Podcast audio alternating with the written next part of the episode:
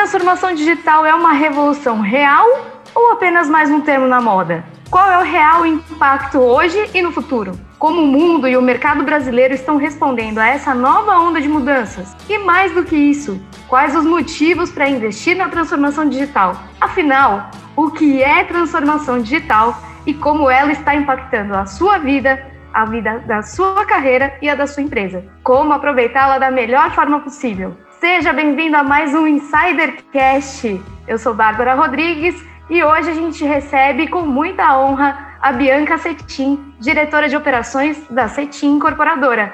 Oi, Bianca, tudo bom com você? Tudo bem, Bárbara, obrigada. É um prazer enorme estar aqui no Insidercast falando um pouquinho de transformação digital, principalmente no setor imobiliário. E como não poderia deixar de ser, viajando aqui na nossa nave louca chamada Insidercast, nós temos o Cleiton Lúcio. Oi, Cleiton, tudo bem por aí? Oi, Bárbara, tudo bem? Oi, Bianca, muito obrigado por ter aceitado esse convite. Obrigada, Cleiton. É um prazer.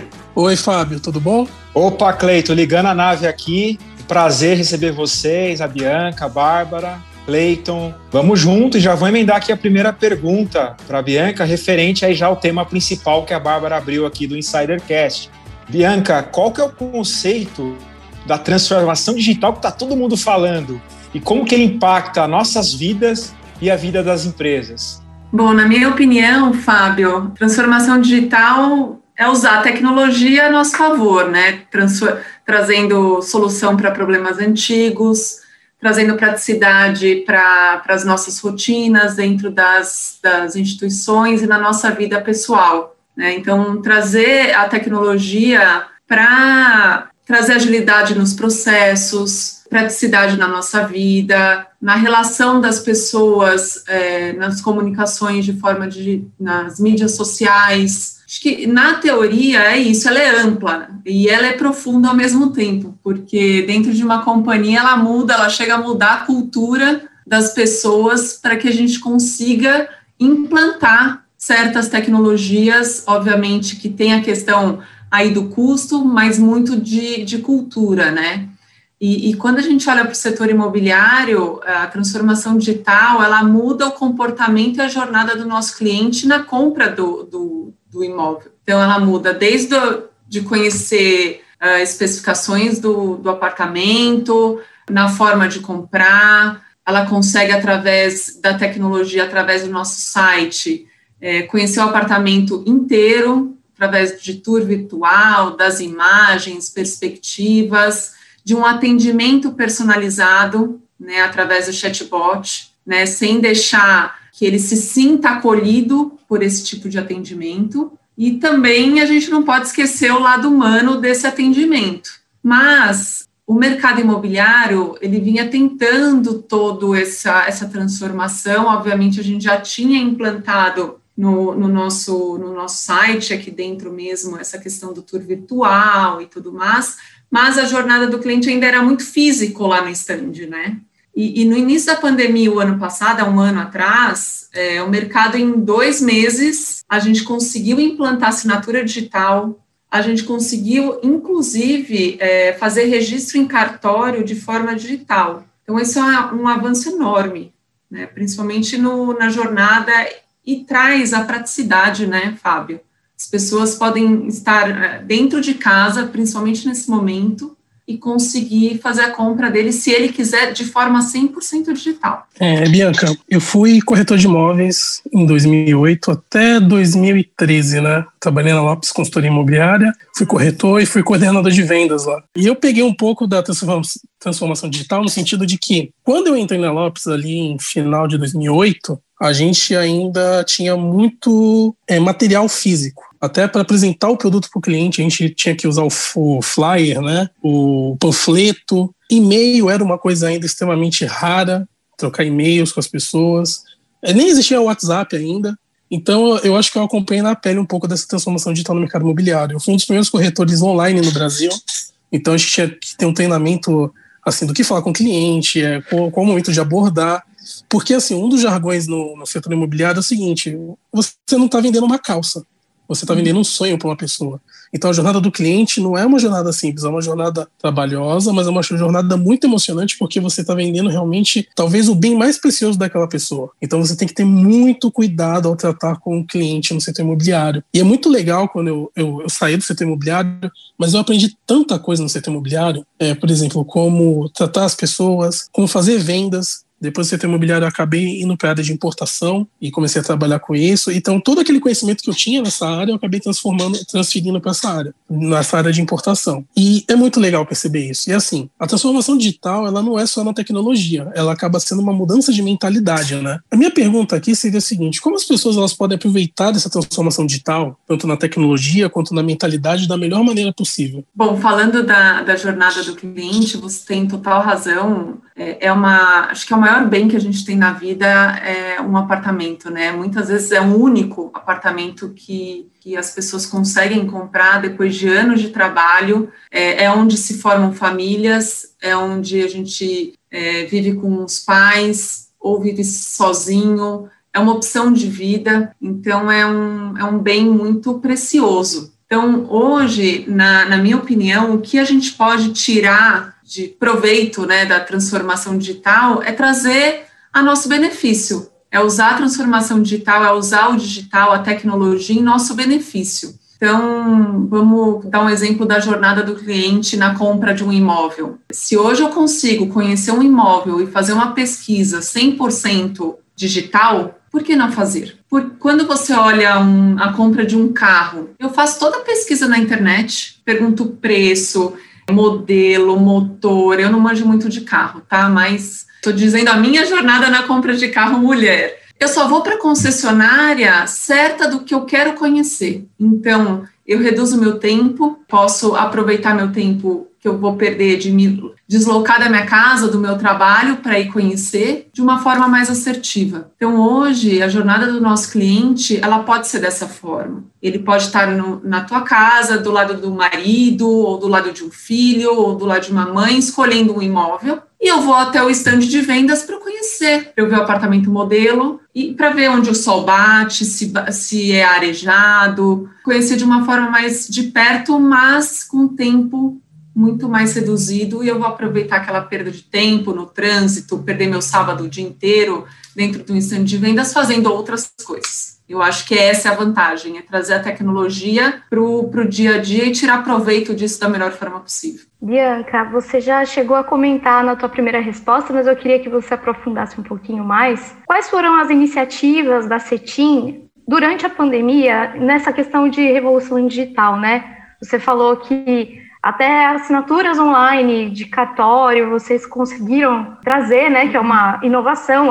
Antigamente era obrigatório a gente até por, vamos dizer assim, por segurança, estar presente pessoalmente na frente do tabelião para fazer a assinatura, né? Isso é uma, uma grande mudança, né? Eu queria que você exemplificasse um pouco mais as outras mudanças que vocês sentiram nesse período. Bom, no, no início da pandemia, a primeira grande mudança foi colocar a nossa equipe 100% em home office. É um setor que não, ele não era digital e ele não tinha esse dia a dia de trabalhar em home office, né? A, a, a construção civil é muito física, né? é muito manual e não é diferente dentro do escritório. Então, essa foi a nossa primeira mudança radical, foi colocar a, a empresa para trabalhar em home office, então investimento em tecnologia, em servidor, em capacidade de gerenciar toda essa equipe fora do físico aqui é, do escritório, né? Essa foi a primeira decisão que nós tomamos. A segunda, em dentro de um mês, nós aprovamos e começamos a rodar os primeiros contratos com assinatura de forma digital. Então, é, é uma tecnologia, hoje ela, ela é reconhecida e, e, eu posso te garantir que ela foi super bem aceita. Hoje, vou te falar que 99,9% das minhas vendas, elas rodam com assinatura de forma digital, além do cartório, né? E todos os nossos produtos, sem exceção, se você entra no site, você vai ter tour virtual, imagens disponíveis, todos os tipos de plantas disponíveis no nosso site. Acho que é uma das maiores transformações que a gente tem é, aqui dentro da empresa. É, o que mais eu posso citar? Eu acho que os maiores são essas, e olhando para dentro dos nossos produtos, Bárbara, é, é, a Cetim já vinha super antenado nas tendências, principalmente na tendência de home office para alguns setores, não do setor imobiliário, mas outros setores já trabalham em home office, principalmente as fintechs, essas empresas mais de tecnologia, já estavam acostumados a trabalhar em casa.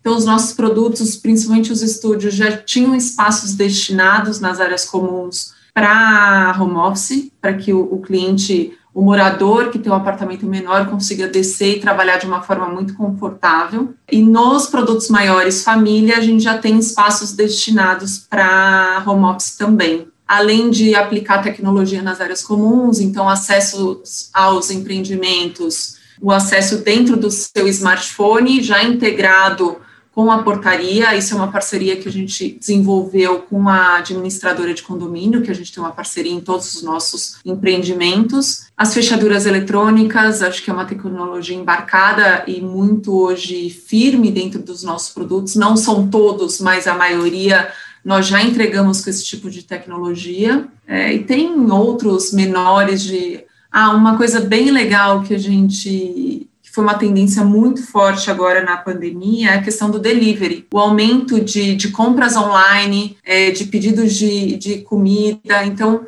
nós desenvolvemos uma, uma parceria de é, lockers inteligentes que eles já comunicam com o sistema dos correios e com outros sistemas também. Ele, é, esses lockers ficarão na, na clausura dos empreendimentos, então o entregador chega, o, o porteiro abre, a clausura, a primeira clausura, e ele já através do QR Code ou dos códigos que tá que vem no sistema, ele já abre o nicho do locker, ele deposita a encomenda e o morador recebe já o aviso para descer e pegar a encomenda dele. Então esse é um, uma novidade dos nossos produtos e todos os nossos produtos hoje já saem com espaço delivery com entrega de geladeira e com espaço adequado de recebimento de, de mercadoria. Poxa, quanta mudança de comportamento Muito. do consumidor em tão curto espaço de tempo. Né? Se a gente está falando aí de um ano, um pouco mais de um ano, é muito pouco tempo para muita coisa nova, né, para se adaptar às necessidades do consumidor.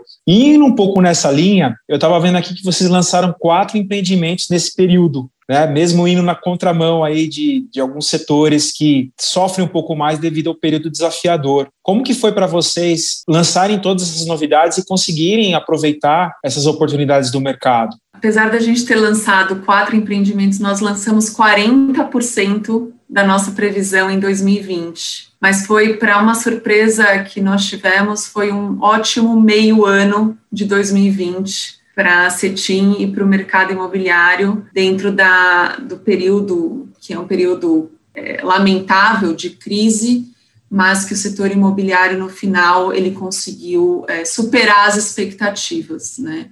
Nós lançamos quatro empreendimentos em 2020, o primeiro foi em julho, e quem conhece do mercado imobiliário, Cleiton pode confirmar isso, o mercado não lança em julho, é um período de férias, e nós encaramos e lançamos o, o empreendimento da Praça da República com 300 unidades, e nós vendemos 80% dentro de 30 dias do empreendimento. Então, foi um ano uh, que superou as expectativas. Fechamos o ano, é, vendemos mais do que lançamos, então nós lançamos em torno de 450 milhões e, e vendemos um pouco mais do que esse número. Então a gente, nós tivemos um, meio ano muito relevante para a companhia dentro do, do, da crise que nós, que nós estamos vivendo. Verdade, é junho, julho a gente costuma trabalhar mais os remanescentes, né? Os imóveis que foram lançados no começo do ano e que ainda tem algumas unidades. Aqui em Santos não tinha muito isso. A gente, a Lopes era muito agressiva em Santos, então a gente fazia projeto por projeto. Raramente um projeto ficava sem, no termo do mercado imobiliário, sem derreter, né? Que é aquelas vendas na primeira semana zerar as unidades. Mas quando tinha os mercados remanescentes, a gente acabava focando realmente em junho, julho, porque é o tempo das férias, né, realmente. Bianca, eu queria só fazer uma pergunta para você em relação a 2020, que é o seguinte, né? Quais foram os aprendizados que você pode falar para gente que você teve nesse ano, que foi o ano do Digital, né? Se você tem algum insight, alguma coisa que vai ser a tendência para o próximo ano, que é o ano de 2021. É, o que nós é, aprendemos em 2020, olhando para o nosso consumidor, é que a relação dele com a moradia mudou de uma forma bem significativa, Cleiton. Então, as pessoas deixaram de sair de casa para ir trabalhar, ficaram muito mais em casa, dividindo espaço com filhos, muitas vezes, ou muitas vezes sozinhos dividindo o espaço com o marido trabalhando, o filho do lado na escola. Então, essa relação mudou e mudou com certeza. Então, os clientes uh, hoje procuram muito mais por espaços mais amplos, independente de mais amplos, eles devem ser mais arejados com sol, os espaços de áreas comuns uh, tem que trazer mais verde, espaço para pet, acho que já era uma tendência, mas se solidificou nesse momento. E foi nesse momento que a gente sentiu, não, eu preciso desses espaços na minha vida, porque na hora do meu intervalo de reunião eu quero tomar um café tomando um sol, eu quero descer com o meu cachorro, eu quero olhar um pouco para o verde, para a árvore. Então, essa é uma tendência que se, que se firmou em 2020, vem muito forte para 2021, e acredito que a gente não vai mais deixar essa relação para trás. A gente vai querer ter o nosso lar como um espaço de trabalho, mas também um espaço de, de lazer e de convívio harmonioso com a nossa família. Bianca, agora eu queria falar contigo sobre uma taxa que é muito falada em todos os jornais e que é muito presente no, no setor imobiliário, que é a taxa Selic. Com a Selic em queda, isso também favorece o crescimento do mercado? Como a CETIM está aproveitando essa, essa onda, vamos dizer assim, de oportunidades? Com certeza, Bárbara. A Selic, ela baixa do jeito que está. A gente nunca viveu essa taxa no, no nosso mercado, nem no mercado financeiro. E ela traz muitos benefícios para o mercado imobiliário, porque traz menores taxas de financiamentos bancários, né? Com isso, as pessoas têm mais acesso a a, ao financiamento, então a compra de um imóvel. Então, o mercado imobiliário ele teve muitos benefícios, porque o dinheiro não rende no banco, então eu vou aplicar em tijolo, que é um bem a longo prazo, né? Traz um retorno de um aluguel, quem é um investidor para aluguel. Então, nós vivemos um, um, momento muito bom quando a gente olha a, a taxa Selic. Obviamente, já tem essa previsão para 2001, que ela suba com, e fala em patamares de até 5% mas não deixa de ser uma taxa ruim, é, boa, porque ela é menor do que vivemos em toda a nossa história. Né? Obviamente que a taxa Selic, do jeito que está hoje em 2, já está falando em aumentar mais meio por cento, é uma taxa excelente e com isso a gente vive taxas bancárias muito boas para o sistema de financiamento da habitação. Né? Agora, a gente olha com muita cautela, Bárbara, porque não é só isso que influencia o nosso setor. Nós temos uh, aí aumento aumentos significativos de insumos da construção civil e que a gente está muito atento a isso também. Não é só a taxa Selic que influencia, obviamente que ela nos ajuda muito e ajuda ao comprador também, porque se torna um mercado muito mais atrativo do que o mercado de o mercado financeiro, o mercado de aplicação. Bianca, agora a gente vai entrar na parte onde todos os insiders adoram, falar um pouco da Bianca executiva, da Bianca humana, da Bianca uhum. por trás do crachá. E um do, uma das coisas que a gente sempre aqui utiliza aqui no Insidercast, o Insidercast começou por meio de uma mentoria colaborativa voltada para mulheres. A, Bia, a Bárbara, que está aqui com a gente, ela participou dessa mentoria e a gente deu início a esse projeto aqui. A gente começou o Insidercast. E um dos das bandeiras que nós temos aqui é dessa questão da liderança feminina, do empoderamento feminino, que, tá, que faz parte do nosso, do nosso DNA. E indo nessa linha, a gente sabe que hoje você está na diretoria de operações da CETIM. Você tem inspirações de, de um dia se tornar CEO da CETIM e ser uma dos raríssimos casos de uma CEO no mercado imobiliário? Você já pode adiantar isso para gente? Que pergunta difícil, Fábio. Vamos lá. É, hoje eu estou na diretoria de operações, estou há 25 anos dentro da CETIM, é, com uma carreira pautada degrau por degrau, e, e há quatro anos nós resolvemos uh, que o Antônio me prepararia para uma possível sucessão.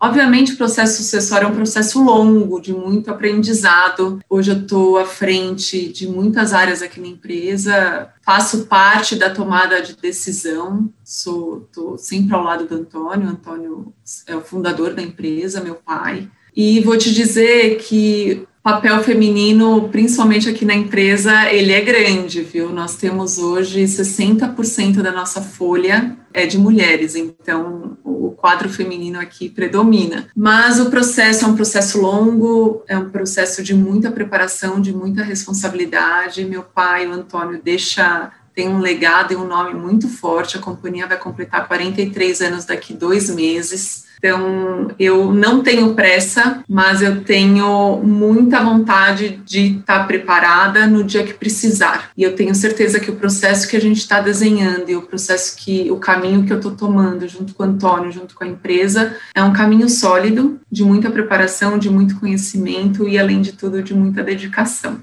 Acredito eu que esse seja um dos seus grandes desafios, né, Bianca? Mas tem alguns outros na sua carreira, na sua trajetória. Esse é um pedido que a gente faz para todos os nossos entrevistados aqui, porque a gente fala que a gente compartilhar as vitórias, todo mundo conhece, né? Mas a gente quer saber dos desafios que te moveram e que te trouxeram até aqui e que te levam ainda mais longe, né? Conta um pouquinho para a gente, por favor. Bom, acho que o maior desafio foi. Tive, eu tive vários, acho que todo mundo tem muitos desafios, e é como você disse, Bárbara, a gente só olha a parte boa né? E, é, e às vezes é, são desafios que nos fazem crescer e, e mudar e, e, aprimorar o que somos, né? Então, o que eu posso contar, assim, o que eu gostaria de contar para vocês, eu comecei a trabalhar muito nova, eu tinha 14 anos, é, aos 16 eu fui emancipada para ter a minha primeira, ter o meu primeiro registro na minha carteira de trabalho. Fui office girl, né, office boy, eu, acho que eu, nunca existiu office girl, mas eu fui. Fui mensageira, fui, cuidava de almoxarifado, ia para a rua fazer banco. Às vezes me pegava no bar da esquina jogando fliperama com os meus parceiros de trabalho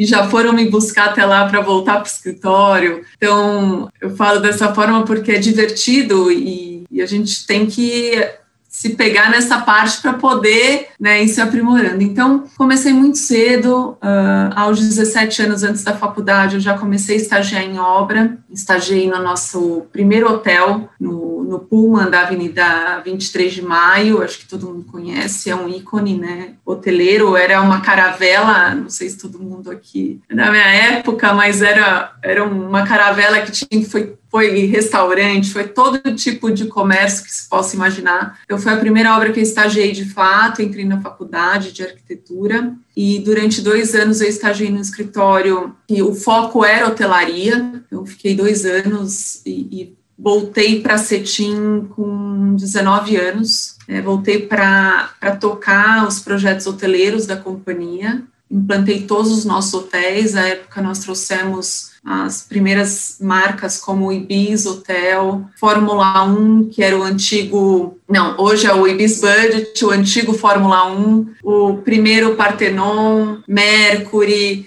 então foram projetos na época inovadores, hoteleiros, de muito trabalho também, então sempre em obra, e aos meus 23 anos me tornei gerente de relacionamento ao cliente, saí dessa área hoteleira e fui para a área de relacionamento ao cliente, para estruturar essa área aqui dentro da companhia. Não era uma área tão estruturada. Então, entrei, estruturei toda a área, e aí começou o meu primeiro desafio, que eu fui mãe aos meus 24 anos, acabando a faculdade, não era casada, e foi um choque na família né? Eu sou a segunda filha mais velha, a primeira mulher, porque meu irmão mais velho é um homem. Então, eu engravidei aos meus 24 anos e foi um desafio para mim, porque eu trabalhava em obra, recém-casada, com um filho pequeno. Fiquei dois meses de licença maternidade, com o escritório montado dentro de casa tocando obra, cuidando de filho e cuidando do marido, né? Porque recém-casado a gente está ali, naquele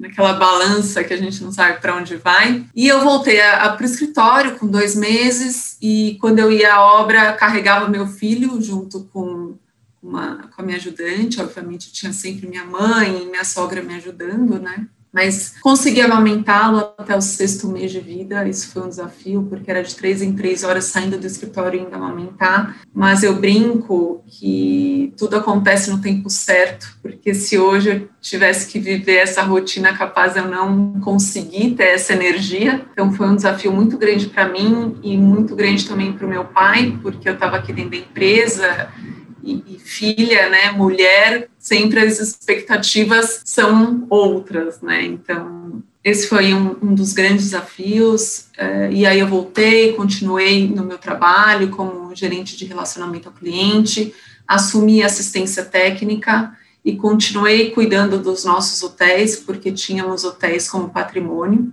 Aos 27 anos, o, nós tivemos a fusão da CETIM com a Clabin Segal, então, acho que vocês conhecem essa história. Meu pai foi para a Clabin Segal como um dos maiores acionistas, junto com mais dois. E foi naquele momento de, de, dos meus 27 aos 28 anos, que foi de 2007 a 2008, início de 2008, que eu resolvi não ir para a Clavin Segal. Eu resolvi é, me desvincular um pouco, porque eu tinha pautado a minha carreira aqui dentro da empresa. E para mim não fazia sentido naquele momento eu ir para a Clabin. Né? Então eu resolvi abrir meu escritório, abri meu escritório de arquitetura de interiores e gerenciamento de obra com mais uma sócia, e foi em janeiro de 2008 que eu descobri que eu estava grávida do meu segundo filho. Então, foram alguns desafios juntos. Então, como mulheres que somos multitarefas e a gente encara tudo né, tem que encarar tudo da melhor forma possível. Abrimos nosso escritório, um escritório que me,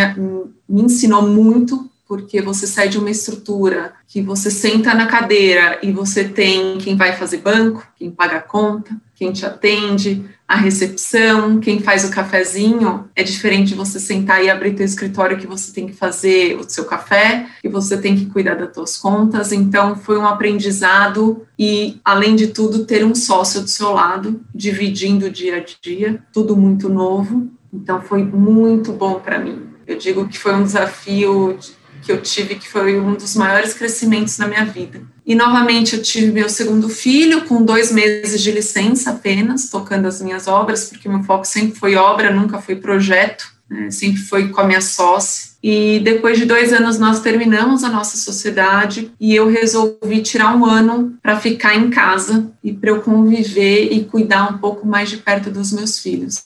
O meu segundo filho era muito pequenininho ainda, o meu mais velho também era pequeno, era muito novo. Então eu fiquei esse um ano, montei meu escritório em casa, continuei prestando serviços de, de, obra, principalmente. Então, eu ficava com eles, deixava um período na escola e outro período eu, eu trabalhava. Mais um ano de muito aprendizado, né, de você conseguir conciliar a tua vida familiar com a tua vida profissional. E depois desse um ano, eu fui convidada para voltar para a CETIM, pelo Antônio, porque a CETIM voltaria, né, nesse ano o Antônio desmanchou a sociedade, conseguiu voltar e, e para o jogo. Então, em 2010, ele retomou a CETIM incorporadora, e em janeiro de 2011 eu voltei para a CETIM com compromisso de implantar os projetos hoteleiros que a CETIM estava voltando a fazer. E nisso eu assumi a área de produto da empresa, reestruturei essa área e implantamos os hotéis, os nossos estúdios no centro. É, nós acreditamos muito na questão da revitalização do centro. A gente tem muito esse olhar inovador em abrir portas, os primeiros estúdios, hotéis, condomínios clube, então de romper barreiras quando a gente olha para projeto e produto, né? Então eu fiquei cuidando dessa área de projetos e produto que é a minha formação, que eu faço assim, acordo sorrindo para fazer fazia todos os dias. Eu fiquei até 2016 para 2017. Foi quando, em 2017, meu pai deu uma entrevista e disse que não tinha um sucessor. E eu sou a única filha de oito que está na companhia. Né, desses oito, tem parte que é, são menores de idade. E naquele dia, meu marido chegou em casa com a reportagem na mão né, ainda a gente não tinha tanta mania de ler, né, no, no celular, falou, é, leia a reportagem, a entrevista que seu pai deu. E eu fiquei tão incomodada no sentido, poxa vida, eu tô lá há tanto tempo mas há tanto tempo eu me dedico e eu tenho uma função, né? Eu era gerente de produto, mas tinha sido gerente de relacionamento, assistência técnica, cuidado de obra. Eu já tinha rodado de uma forma, faltava algumas áreas ainda, mas eu, eu já tinha uma carreira bem pautada, né? E no dia seguinte, eu, sete horas da manhã, cheguei para conversar com ele e falei: Olha, é, você não tinha um sucessor, mas agora você tem. E eu queria que você me preparasse. E foi uma conversa muito legal. Eu fui, confesso que com medo, e receio, porque acho que foi a primeira conversa sincera e aberta neste sentido. Meu pai é muito jovem, então não era uma, uma coisa muito latente, né, de você ver a pessoa um pouco mais velha, se debilitando, não, ele é muito ativo, ele é muito jovem, então foi uma conversa muito honesta, muito aberta, e ele ficou super feliz, e a gente ali se nos comprometemos a desenhar todo esse caminho. Não é um caminho fácil, é um caminho, principalmente para mim que carrega o nome dele aqui nas costas, é um caminho difícil, mas que eu encarei, está sendo super, super bacana, estou aprendendo. Hoje eu estou dentro de todas as áreas. Algumas respondem diretamente para mim, das áreas mais importantes aí que a gente olha, que são pessoas, gestão de pessoas. Cada dia mais a gente tem que ter o um olhar para todos os nossos colaboradores, para os nossos clientes. Então é um pouquinho aí da minha trajetória, né, resumida, porque a gente podia ficar aí horas conversando que teriam detalhes engraçados, tristes, emocionantes, né, como toda a trajetória das pessoas. Que legal, Bianca. É, mas infelizmente, né, o Insidercast está chegando ao seu final. Mas antes de chegar ao final, Bianca, eu gostaria que você deixasse o seu recado final, o um recado para os nossos insiders e também as suas redes sociais para que eles possam entrar em contato com você. Bom, recado final, eu queria só falar um pouquinho que hoje na empresa, na CETIM, nós temos o Comitê ESG, que fala do meio ambiente, do social e da governança. É, nós estamos cada dia mais preocupados com a parte social, tanto dos nossos colaboradores, e nós temos um programa em obra que é o Mestres da Obra, que é um programa super bacana social, que mexe com a rotina dos nossos trabalhadores, que não tem uma vida muito fácil, uma vida bem árdua, né? É, eu queria falar um pouquinho desse comitê, que é um, um comitê recém-formado, ele tem dois meses, mas que a gente está tirando frutos incríveis desse trabalho. E dizer que eu fiquei muito feliz em participar com vocês do Insider Cash e sou mais uma fã das matérias que vocês colocam e agradecer pela oportunidade de estar falando um pouquinho da minha história, da história da Cetim e um pouco do mercado imobiliário também. Bom, a, a minha rede social que eu uso para contato é o LinkedIn, né, Bianca Cetim. Então, esse é o meu contato, estou lá super atuante também, e eu aguardo quem quiser falar comigo é através desse canal. Bianca, já te adicionei. Ah, bom, obrigada. Olha, conversar com você sobre o mercado imobiliário me deu até saudade, porque eu gostava muito e era muito divertido. Eu lembro assim, tinham épocas que realmente eram épocas duras e desafiadoras, né? Mas eu lembro também de uma dessa época que eu sempre voltava para casa sorrindo de alguma maneira, seja porque a gente conheceu uma pessoa nova, seja porque os amigos no setor eram pessoas divertidas, descontraídas, seja porque a gente estava aprendendo o tempo todo. Era muito legal. E deu vontade de voltar para o setor, porque eu amo tecnologia. É muito engraçado, né? Que assim, eu me sinto um pouco, falando um pouquinho de mim, eu me sinto um pouco sendo aquela pessoa que chega primeiro, mas tipo assim, ainda tá, tá tudo mato. E aí quando eu começo a desenvolver as coisas, Aí depois é que começa a chegar as, as coisas, né? Por exemplo, a tecnologia no setor imobiliário. Eu sou aficionado por tecnologia, então foi muito legal ver é, esse setor evoluindo nessa área, porque realmente era uma deficiência, era uma deficiência do setor imobiliário, porque ele era muito físico. E o, o ano de 2020 foi desafiador, eu acredito muito desafiador para vocês, e vocês conseguiram tirar de letra isso, se adaptaram muito rápido, e daqui para frente é só evoluir agora o setor digital. E outra coisa, meu, que história sua, viu? É muito, como posso dizer, inspirador ver que você passou por vários setores da empresa. É muito inspirador perceber que você é, foi office girl, que você foi subindo aos pouquinhos na, na, na, na sua empresa e que, e que você entende a sua empresa de uma maneira muito íntima. Deu para perceber isso. Porque você teve a oportunidade de ir para outro setor, para outra empresa, e você não. Eu vou ficar nessa empresa porque eu tenho raízes aqui e eu quero continuar aqui. Foi isso que você me passou. Então, muito obrigado por você ter aceitado o nosso convite. Parabéns pela sua história. E, Fábio, é com você. Opa, ligando a nave aqui novamente, Cleiton. Obrigado. Obrigado, Bianca, pela, pela sua história, pela tua trajetória. Tenho certeza que inspirou muitos insiders aqui com essa, com essa sua história que você revelou para a gente. Realmente vale ouro. Foi uma honra de coração mesmo que você tenha aberto para a gente seu coração também para falar com os nossos insiders. A gente se sentiu aqui, mesmo na telinha, porque a gente não está presencialmente, fisicamente, abraçados. Muito obrigado. E eu vou passar a bola aqui para Bárbara Rodrigues. Obrigada, Fá. Obrigada, Cleiton. Bianca, realmente é assim motivador ver a tua história, ver a tua trajetória. Como o Cleiton falou, ver que você passou por todas as áreas da empresa até chegar onde você está hoje. Isso mostra a humanidade que você tem de lidar com as pessoas, com o seu dia a dia, com o seu setor. É, inclusive você falando dos teus filhos, que deixou eles pequenininhos, mas levava eles na obra sempre que podia. É, isso mostra realmente uma sensibilidade muito grande. E não é à toa que a Cetim está onde está, com você à frente, e eu tenho certeza que vai ainda muito mais longe. Então eu queria muito te agradecer por ter aceitado o nosso convite, por ter participado aqui com a gente hoje. Agradecer ao Cleiton, ao Fábio, a todos os insiders que estão acompanhando a gente e aproveitar para deixar aquele recado final de compartilhem, curtam, divulguem o episódio. A gente está em todas as redes sociais. LinkedIn, Instagram, YouTube como arroba InsiderCast. E você já sabe, se você quiser deixar uma sugestão, crítica, dúvida, é só nos mandar um e-mail no contato insidercom.com. A gente se encontra num próximo episódio. Até lá!